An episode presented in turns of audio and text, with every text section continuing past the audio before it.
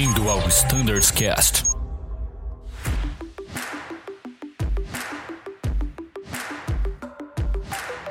Fala pessoal que escuta o Standardcast, meu nome é Matheus Gurjão, faço parte do time do Flight Standards e hoje mais uma sessão do podcast RCT Delta. Estou aqui com o pessoal do A330, Goar, Letícia e uma figura conhecida, o Arthur Leschman. Fala pessoal, tudo bem? Bom dia, tudo bom, gente? É o Goar. Estamos aqui para passar os highlights dessa lição. Muito bem assessorado aqui por Letícia. Ah, muito bom dia, é um prazer estar com vocês. E Isso Arthur. aí, pessoal. Chegamos mais uma vez no ciclo Delta, vamos conversar um pouquinho então.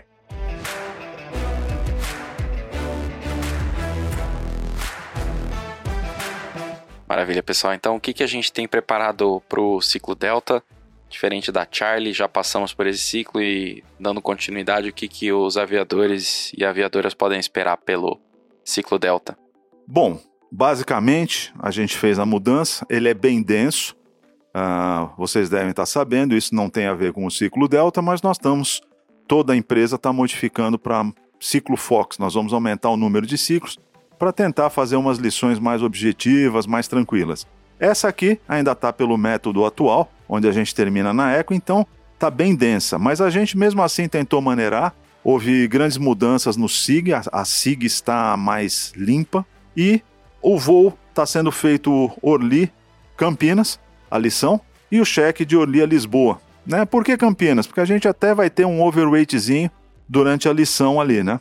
E a gente está fazendo dessa maneira porque a gente achou que tem que dar uma aliviada justamente na quantidade, na densidade da coisa.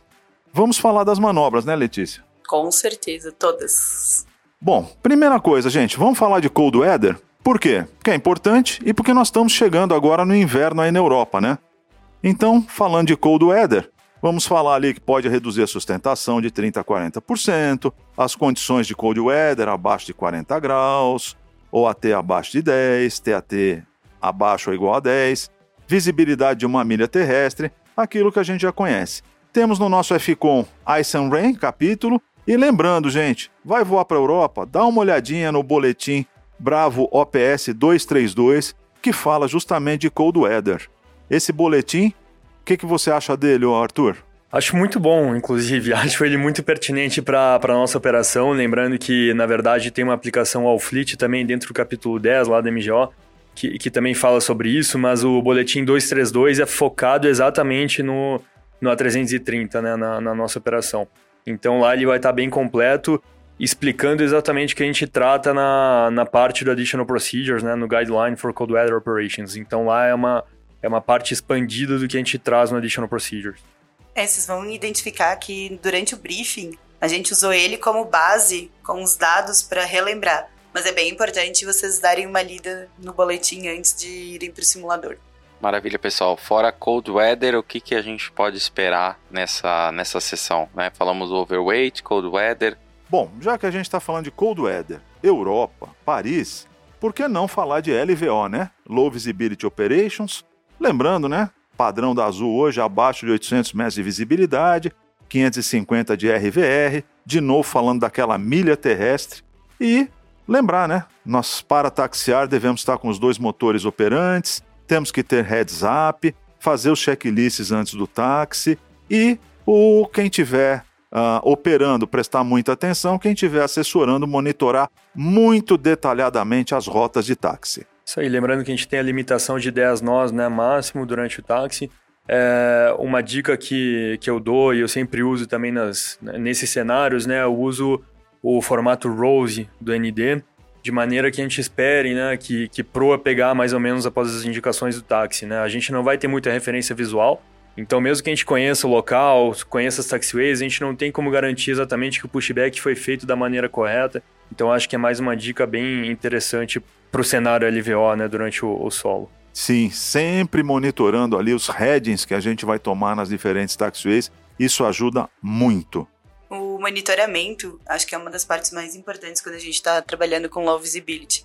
Então, quem estiver monitorando, além das táxis, a gente já faz os checklists anteriormente, né?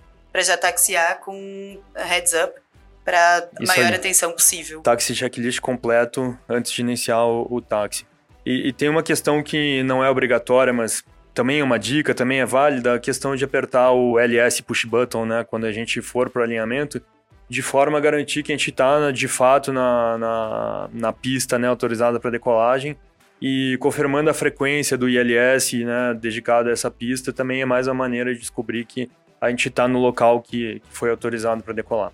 É, em resumo, nesse aspecto aí de LVO, é tratar o assunto com seriedade e muita atenção. São poucos minutos de grande atenção que evitam grandes problemas.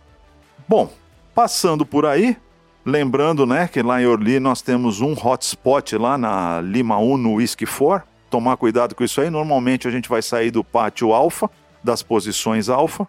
E vamos falar de RTO. O Arthur, importância aí do high energy, low energy, o sem nós. Sim.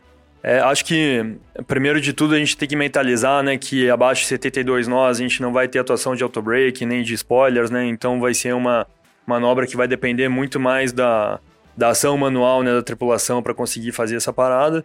Passou né, de 72 nós, né, chegando já no regime de alta energia, a gente vai ter toda a atuação do, do funcionamento né, do, dos auto-breaks e spoilers para nos ajudar na, na redução de distância de parada, né, na rejeição. Isso aí. Foi feita uma rejeição, não vamos nos esquecer, né? A gestão dentro do avião, atenção, aguarde instruções, e a gestão fora do avião, azul, uh, parando sobre a pista, stop over the runway. É, é muito importante essa comunicação para que todos os players saibam o que está acontecendo com a gente. É isso, acho que essa manobra também ela tem que ser objetiva, né? Ela é rápida, mas ela não, como nenhum outro cenário, não requer desespero, né? Então as ações são objetivas, é, uma vez finalizado o checklist né, é, referente ao motivo da rejeição, a gente vai ter que considerar se precisa da evacuação ou não.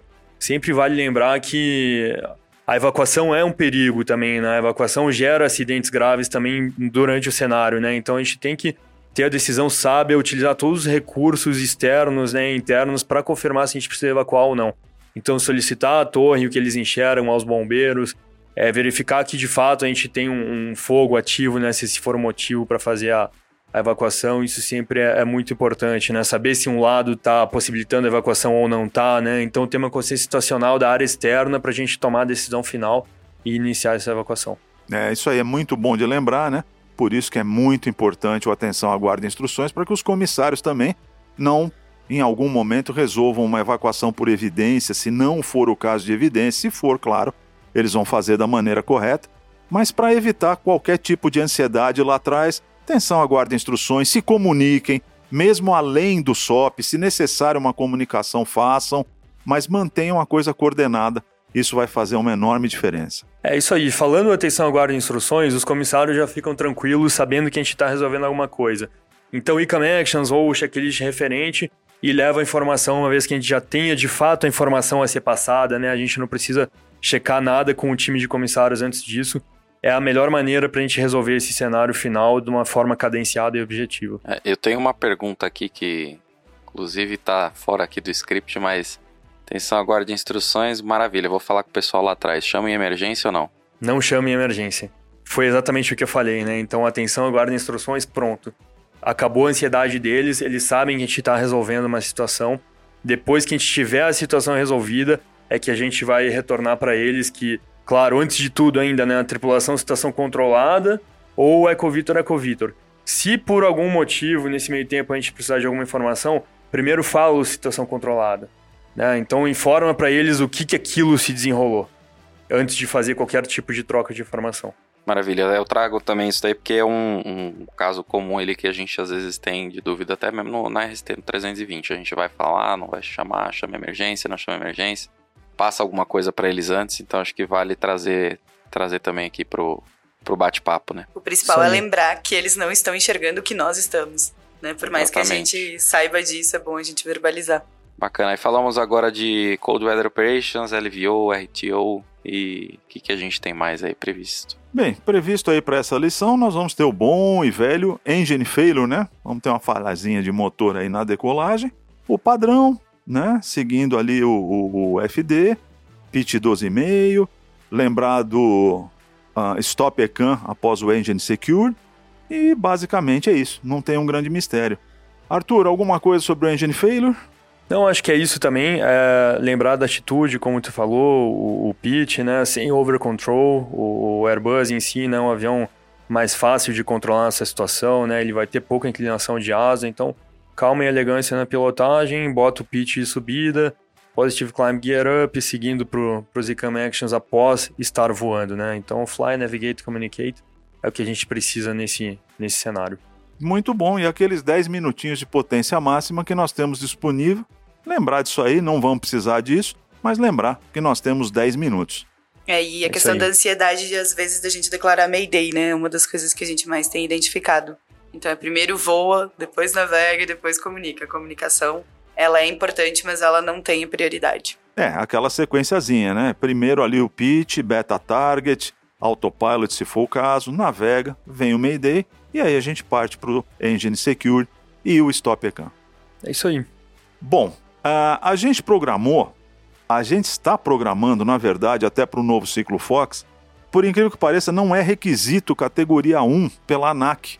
Então, nós estamos focando bastante nas nossas lições em CAT 2 e CAT 3, que são ah, as aproximações mais delicadas e que a gente tem que treinar. O CAT 1 a gente vai colocar, mas é quase que secundário para nós. Nós vamos focar muito no CAT 2 CAT 3. Então, essa lição tem um CAT 3 fazer a preparação, seguir a doutrina, não vejo nada além disso.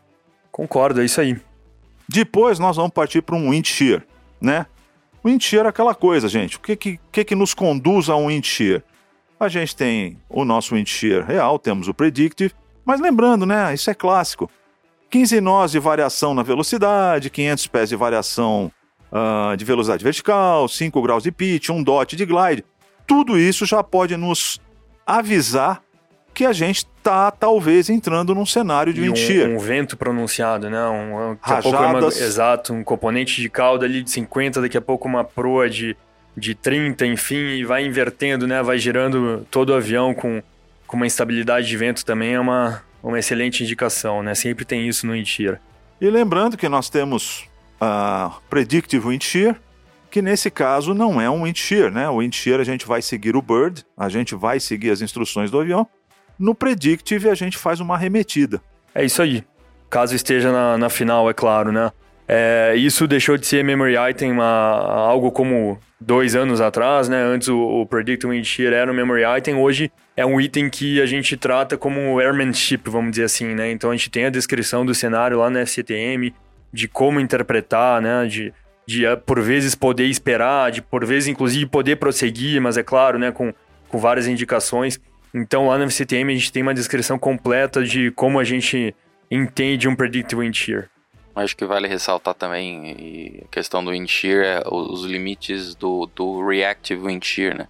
Então nem sempre porque sumiu no, no PFD o, o wind shear warning significa que você saiu da wind shear, né? Bem lembrado, é, Matheus. aquele sistema né, de detecção a 1.500 pés, 1.500 pés é um número teórico. Na verdade, quem vai definir se o wind shear acabou ou não são os pilotos percebendo ali o cenário ao redor do avião. É, muitas vezes a gente tem variações de diversos parâmetros sem que o reactive seja acionado, né? Já é uma justificativa para a gente colocar um toga, né? E, e manter o, o envelope mais dentro do normal possível. Então, sim, de novo, né? O airmanship, né? O fly de aircraft vem entra nesse cenário, né? Entra o papel do monitoring também bastante, né? Pro, porque às vezes a gente fica naquela visão de túnel, né?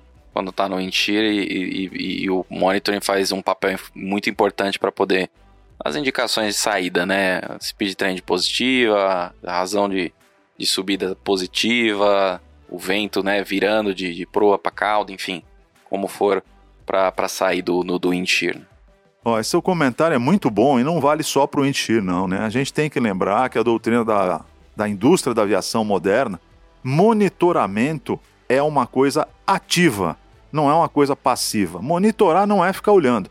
Monitorar é compreender, é assessorar, é projetar o cenário. Então, monitoramento é uma coisa ativa, embora você não esteja movimentando nenhum comando, mas você está ao lado do colega voando junto com ele ou alertando para as variações. Coisas do tipo, de um shear eu passo para um stall. Ora, o stall prevalece sobre o. Sim. Cabe a mim, como um, um assessorando, lembrar do colega que está pilotando disso aí. É, eu acho que uma coisa que vale a pena a gente lembrar também é quando acontece a arremetida devido ao shear, é a questão de quando a gente terminou o procedimento em TIR, quando terminou a manobra, é você saber quais são os nossos retornos para a gente nem, né, é saber o quando a gente vai começar a limpar a, a limpar a aeronave, né? Então, em TIR a gente mantém ele com a configuração que ele está e após vira uma arremetida normal. Então isso um é pause, muito bom. Né? É, exatamente. A, a transição que é uma das, um dos pontos que a gente está achando mais críticos hoje nas manobras. Sim. Bom, aí a gente sai da Windshear, temos lá o nosso memorial e aí nós vamos para o nosso EGPWS, né? EGPWS, lembrando, por que é que acontece um EGPWS? Por um erro altimétrico, por, pode acontecer por um erro de database, erro de navegação do piloto ou do controlador. Fato, essa manobra não aceita filosofia, discussão de relacionamento. É para ser efetuada. Eu acredito que a única possibilidade que a gente tenha de não ter uma reação imediata dos memory items é se a gente tiver visual diurno. E quando eu digo visual, é visual, né, gente? Não é instrual. Fora essa circunstância, sempre vamos fazer os memory items. E muitas vezes é até esperado, né, nesse visual diurno aí, que, que isso vá acontecer, né? Não é muito a característica da operação do, do 30, né? Mas em geral a gente tem alguns aeroportos aqui que até se espera que o, o alerta GPWS visual diurno aconteça e a gente cautions. sabe exatamente do que se trata, né? Agora, numa situação em um local onde nunca aconteceu, não vai ser normal que a gente simplesmente né, aceite o, o, o alerta sem tomar nenhuma ação, né? Mas do EGPWS, lembrando né, que o, o pull-up toga né, o callout associado ao memory item, né? Exatamente quando a gente tiver né, um, um, cenário aí que ele fala terrain ahead pull-up, né? É, então, lembrar disso né, já é o nosso trigger para a gente colocar os motores em toga. O pitch é full pull-up, sem medo, né? A gente vai ter ali o alpha floor, qualquer coisa para nos resguardar. Então, é, é full pull-up no, no, no side stick. É, lembrar dos speed brakes recolhidos, não mexer na configuração, a asa nivelada, né? O bank né, centralizado. E, e é isso, até que o, que o alerta pare e a gente suba acima da MSA para de fato garantir que tá, tá livre né, do, dessa ameaça né, de terreno. É, isso aí, perfeito. Até lembrando que o pull full back stick e mantém. Por quê? Porque nós estamos protegidos. Presume-se que nós tenhamos a melhor trajetória para nos livrarmos dessa, desse obstáculo aí. Isso aí. Depois do EGPWS, essa lição vai nos brindar com um TCAS, né? Sendo que aí eu até pedi para o Arthur entrar nessa explicação aí, se temos TCAS Blue, se não temos, quando temos, nós temos que treinar sem. Lembrando a questão do nosso simulador lá na CAI, que ele é um simulador meio híbrido, né, entre Cell e Neo. Como é que a gente faz isso aí? Sim, no simulador acaba que o, o load de automatismo que está lá colocou, né, o feature Autopilot FD TCAS, né, que é o famoso TCAS Blue.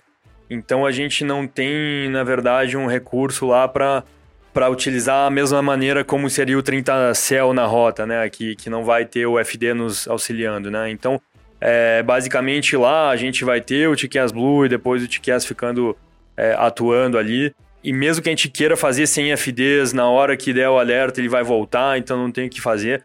O, o jeito mais degradado que a gente consegue fazer essa manobra é de autopilot off mesmo, mas seguindo o FD. Então essa é uma característica do, do sistema como, como um todo ali, né? Do, do Autopilot FTTCast. Então, basicamente, Memory Item é, é ler o FMA, né? Através do, do TCAS Blue, não toma nenhuma ação além disso. É, quando a manobra se confirmou, né? Quando o Resolution se confirmou, vai ficar em TCAS ativo ali no FMA. Deixa ele atuar, exceto, é claro, que se ele não tiver com a performance adequada né, do automatismo, a gente tem que take over, né? Desliga o autopilot e, e mantém na, na green area. E, e, é isso. E se a gente for fazer através de voo manual, é smooth, né? Ah, não, não são over controls ali para a gente chegar na área indicada. Até porque muitas vezes ele está dando um descent, daqui a pouco é um level off, daqui a pouco já sobe de novo. Então não adianta a gente ficar smashing the potato aí, né? Como, como se fala por vezes, né? Então essa é a mágica. Inclusive, se a gente observar a atuação do autopilot em cima de um cenário de chiqués, ele nunca vai lá no final da, da área green. Ele fica é encostadinho é ali no green, no é limítrofe ali, é. né? Já para voltar pro, pro red, né? Porque isso pode se transformar daqui a pouco que era uma descida, uma subida, depois um level off, enfim. Então é, é isso que a gente tem que ter em mente nesse, é, nesse A manobra momento. tem que ser rápida, mas a gente tem que evitar o over control, né? É isso. E só lembrando, né? O TA presume-se que a gente pode ter um impacto em 40 segundos, um RA em 25. Legal. Então, quer dizer, é pouquíssimo tempo, mas é um pouquíssimo tempo em que a gente pode seguir as instruções do avião. E não Sim. esqueceu o cinto, né? Do, É, deu, pelo, no lado deu do PM, é. né? Lembra- Lembrar de, de ligar o cinto e, e visualizar no ND, né? Da onde estão vindo os, os tráfegos conflitantes para todo mundo ter a consciência situacional elevada, né? É, uma outra coisa que eu lembro de Memory Item do, do TCAS, né? Com o Autopilot FD TCAS, é de ter o Autotrust on, tá? Porque a gente pode estar voando com o Autotrust off e aí se precisar subir e o Autotrust estiver off, ele não vai né, ele, ele vai, ele vai botar o autotrust automaticamente, só que a gente tem que devolver para climb para ele ter a máxima potência. Então é uma coisa que a gente tem que lembrar. Deu o, o Traffic Advisory, Auto Trust On e em climb para a gente ter a máxima potência disponível. Tá? Isso Porque aí. mesmo quando der o Resolution, ele vai voltar o Auto Trust sozinho, vai se ativar. Mas eu preciso que as manetes estejam em climb para ele ter a máxima potência de motor disponível ali. É o spoiler da nossa do A320 da Charlie que a gente fez sem o Autotrust. Ah, era, era o? TCAS Blues sem o Autotrust. Para lembrar para Pra retomar. lembrar, né? pra retomar. Justamente para lembrar disso. Exatamente. E acho- livrou, e livrou acho com que- fala. Desculpe. Acho que o importante também é a questão da fraseologia padrão, né? Porque a gente precisa que as pessoas estejam entendendo o controle, estejam entendendo o que, que a gente está passando, Sim. para a gente conseguir é, agir de uma forma mais rápida, ágil. É, e a cor do nosso MGO, né? A fraseologia padrão é em português RA-TCAS e se a gente tiver em inglês TCAS RA. E li- livre do conflito, clear of conflict para estabelecer. Uma vez clear of conflict, ligar os FDs, verificar modo lateral e vertical e autopilot on. Isso aí. Se não tiver com o, o modo do. TCAS Blue. É, basicamente é o que acontece no, no 30 Cell. Porque ali, senão, ele mesmo já vai reverter, né? O vertical speed, mais ou Sim, menos, so- sobe sim. a desce, aí fica fácil é É, só legal ler e lembrar falar. que no final da manobra, né, tava lá em TCAS, né, ativo no FMA, ele termina, não é que ele vai terminar a manobra, né, mas ele vai voltar a ficar TCAS Blue, né, ou seja, a gente se livrou do Resolution Advisory, mas ainda estamos em Traffic Advisory. A qualquer momento a gente pode voltar para o Resolution de novo, então é, não podemos nos aliviar, vamos dizer assim, né, terminou a manobra lá, saiu do TCAS, continua em TCAS Blue, a gente está exposto ainda. Então isso que é interessante a gente lembrar, né, então não estamos é, clear of conflict ainda. Muito Tá bom. Aí vamos para uma emergency evacuation. Emergency E, a- Acho que evacuation. o, o Emergency Evacuation a gente conseguiu já dar uma boa comentada aqui, né, no, na parte de RTO. É, acho que o que a gente pode comentar é a questão da gente ter o, o checklist de Emergency Evacuation muitas vezes no ECAN, quando o cenário for de fogo no motor no solo, né? Ele vai nos, no- nos dar todas as opções aí. É, lembrando que conforme a gente for fazendo as ações, ele vai reconhecendo, ele vai nos direcionar para o item correto ali no ECAN. Então, em resumo, confia no ECAN. Confia no ECAN nesse cenário. é, tranquilo, pode pegar o papel aí se precisar, né? E, e confirmar, mas o ECAN não vai deixar falhar nada. Tá? Então, nesse cenário, né? No, no caso do, do Engine Fire on Ground. É, um Muito dos só tópicos que a gente gostaria de relembrar bem é a questão do CM2, ele pode desligar os motores e os fire push buttons sem confirmação, que é uma das Isso. coisas que a gente às vezes acaba fazendo por é, ser No mais, solo, né, mais típico, tem, né? Em solo não tem essa necessidade. aí.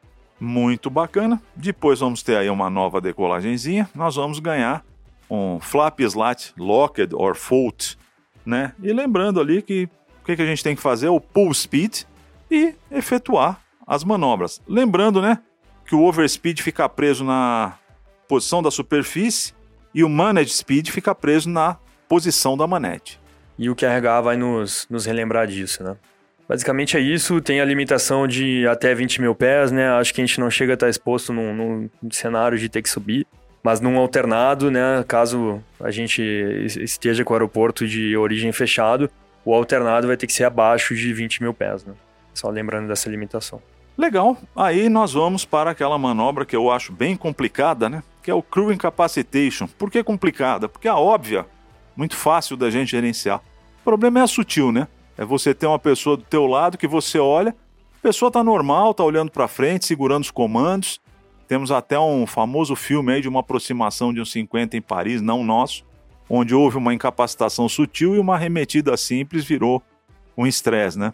A capa- incapacitação sutil é aquela que você não percebe que o colega está incapacitado. Então, lembrando, não responder a questionamentos ou callouts duas vezes, não responder as coisas corretamente, não apresentar reação, desvio de padrões operacionais. A aeronave está ultrapassando limites e a pessoa, o colega que está ali voando, não toma nenhuma atitude. Isso é uma incapacitação sutil. Essa incapacitação sutil a gente tem que tomar muito cuidado com ela. É isso. Bom, uma vez tendo sido confirmada né, a incapacitação, seja sutil, óbvio, enfim, né, eu acho que o muito importante é que a gente é, use todos os recursos disponíveis para nós, né? Então, sobretudo o automatismo, né?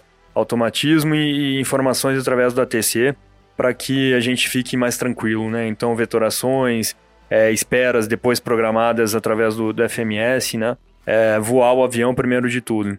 Aí depois sim, né, vai gerenciando o cenário para que a gente consiga preservar o, o, colega ao lado, inclusive, se possível, né, buscando um, um tripulante de, de extra, né, que possa nos ajudar é, no, no, gerenciamento junto da cabine, né? É, isso aí, né, I have control, lembrando que o takeover switch 40 segundos para passar do seu lado, uhum. é, declarar Mayday independentemente do tripulante que for, mesmo que seja só o comandante disponível, é um Mayday. Se ocorrer antes da V1 e o piloto que está monitorando perceber, pode rejeitar a decolagem, aliás, pode não, deve rejeitar a decolagem, e lembrar de solicitar assistência dos comissários, né, gente? Não vamos deixar o colega ali desassistido. É, dentro é do MGO mesmo, a gente tem todos os guias, caso tenha alguma dificuldade de lembrar os passos, a gente tem tudo dentro do MGO. Eu queria lembrar, né, nesse, nessa oportunidade que é, o comandante tem a prerrogativa, né, em situação de emergência, por segurança, enfim, de inclusive poder levar um médico para atendimento na cabine, né? Então a gente pode, inclusive ele pode daqui a pouco auxiliar numa remoção, né, dependendo da situação é, do, do tripulante capacitado. É importante que a gente não teve nenhum tipo de recurso, né, e o, e o tripulante incapacitado vai ficar ali na cabine fazer o afastamento, né, do, junto aos comissários, né, o afastamento do, do assento, o procedimento, né, deles. Ah. Isso, afastar os pedais, né, de maneira que a gente, o, o já comentou, né, de fazer o, o takeover aí do, do side stick, né, por 40 segundos, para a gente também preservar a superfície de, de controle do avião nesse cenário. Muito bom. Agora nós vamos para aquele bonito, né? Vamos para um evento de stall. Perda de sustentação pelo aumento do ângulo de ataque, lembrando isso, né? Vamos supor aqui que é um stall 1G, aconteceu. Vamos ter o stall stall, vamos ter master warning. Lembrando, o Arthur até já comentou sobre os 20 mil pés. Se a gente tiver abaixo de 20 mil pés, flaps one. E vamos fazer o que é necessário. I have control, nose down apply, bank nivelado, trust e speed brake checar que está recolhido, flap 1 se for necessário, ou melhor, abaixo de 20 mil pés, é necessário, é recomendável. É a velha regra, né? A partir do ano que vem nós vamos entrar num treinamento mais completo de UPRT para todas as frotas e é aquele princípio básico do push, roll, trust, stabilize. O mais importante é aquela quebradinha no pitch para sair da região do stall. É, o, é importante que tu falou, né, agora o I have control, né? Então, assim, stall, stall, o PF tem que lembrar, stall I have control é o trigger, né, o gatilho para ele começar a tomar todas as ações, né? O, se a gente for verificar o memory item, o título do, do memory item é stall recovery, né? Ou seja, a gente está tomando todas as ações para recuperar o, o, a aeronave, né, e retomar o, o envelope aí. Então é exatamente o que a manobra fala que a gente precisa para recuperar, né? Então o nose down é importante mesmo, sem medo, nose down para a gente entrar numa, numa trajetória de recuperação. O wing level também muito importante para diminuir a, a, carga G. E quando a gente for aplicar o, o trust ali que precisa, com calma, né? Então o memory item até fala, né? Increase smoothly as needed, né? Então se a gente encher a mão, possivelmente a gente vai ter uma atitude de pitch up ali, né? Stall secundário, é... né? Exatamente, stall secundário. É um a gente pode voltar para o cenário. Então, devagar ali para a gente ter uma tração, vai recuperando e beleza. Uma vez que a gente tem a velocidade, tem o pitch necessário, pode completar a potência, né? E, e retoma o voo. E é claro que para toda essa trajetória o, o, Flap 1 vai nos ajudar, né? Vai aumentar bastante a. Vai baixar a VLS, né? Vai aumentar bastante o nosso envelope de velocidade para que o voo prossiga.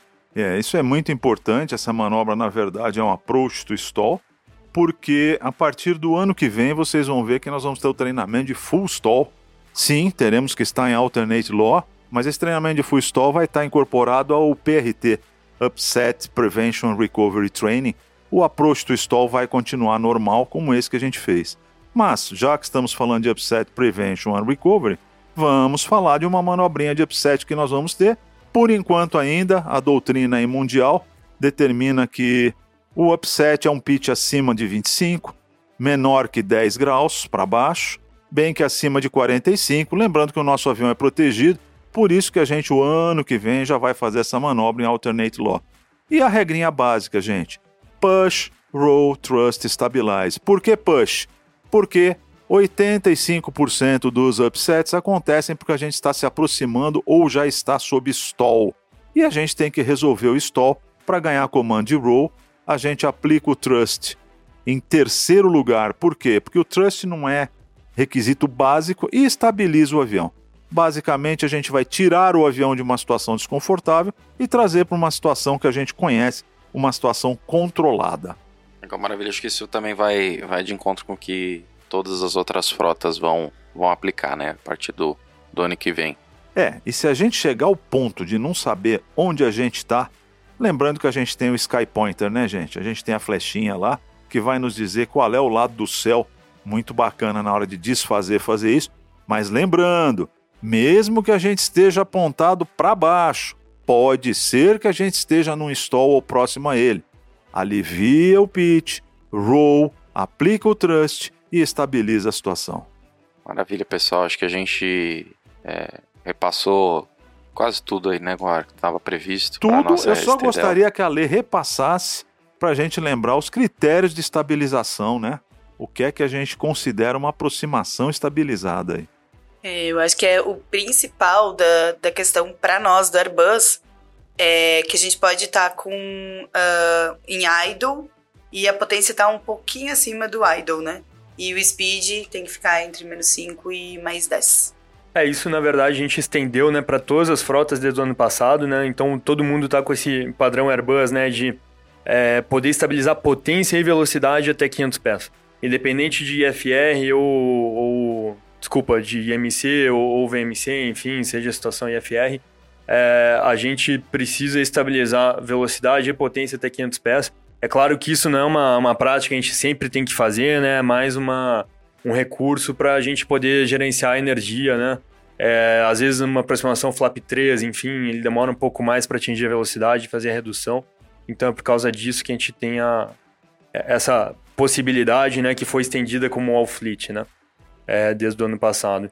Mas é muito bem lembrado essa parte de aproximação estabilizada, porque na última revisão do MGO, né, a revisão 19 que entrou há pouco tempo atrás, a gente teve mais um critério adicionado né, de, de aproximação estabilizada, que é garantir que a condição da pista no momento que a gente está fazendo o pouso é o mesmo que a gente analisou no FlySmart durante a preparação para a descida. Né? Então vamos supor que a gente rodou lá no FlySmart para pista seca.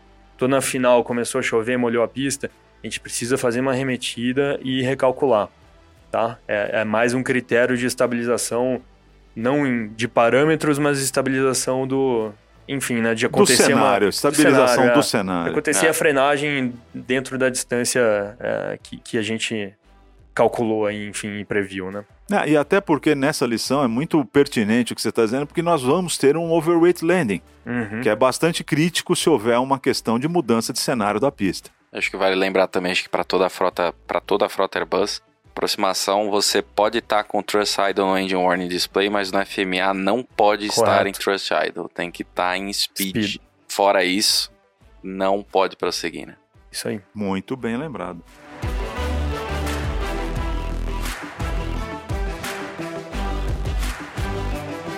Legal, pessoal. Acho que a gente cobriu todos os itens. Muito bacana essa interação. É, visto o que foi visto lá na, na, na Charlie, que mudou para Delta. É, inclusive o guarda um spoiler aí da Fox, o que, que vai, vai vir aí. É, queria agradecer a presença de todos. O microfone está aberto aí para quaisquer considerações finais. Guar, Letícia, Arthur. Não, é uma consideração. Essa, essa lição já foi trimada por alguns instrutores examinadores. Eles já nos deram um retorno, a gente já ajustou algumas coisas. E estamos abertos aqui para qualquer tipo de crítica, comentário, melhoria. Por favor, gente. Manda um e-mail, manda um, um Teams, uh, um WhatsApp. Olha, por que, que essa lição não tem isso? Por que, que não está aquilo? Por que não muda a sequência? Estamos abertos aí para melhoria o tempo todo. É, eu complemento. A gente está sempre à disposição para qualquer dúvida e para qualquer ideia nova. A gente está sempre à disposição para vocês. Também estou sempre à disposição, pessoal, o time de, de Fly Standards como um todo. Eu agradeço ao interesse de vários colegas, inclusive, que, que, que têm nos dado feedbacks né, do, sobre o cenário, sobre o treinamento e sobre a nossa padronização como um todo. E esse é o nosso objetivo, né? Que a gente tenha um canal de comunicação aberto para cada vez evoluir mais. Um abraço, obrigado pessoal, até a próxima.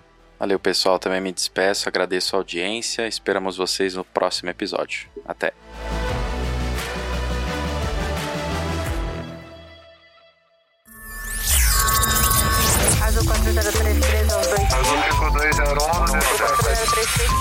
Você ouviu ao Standards Cast.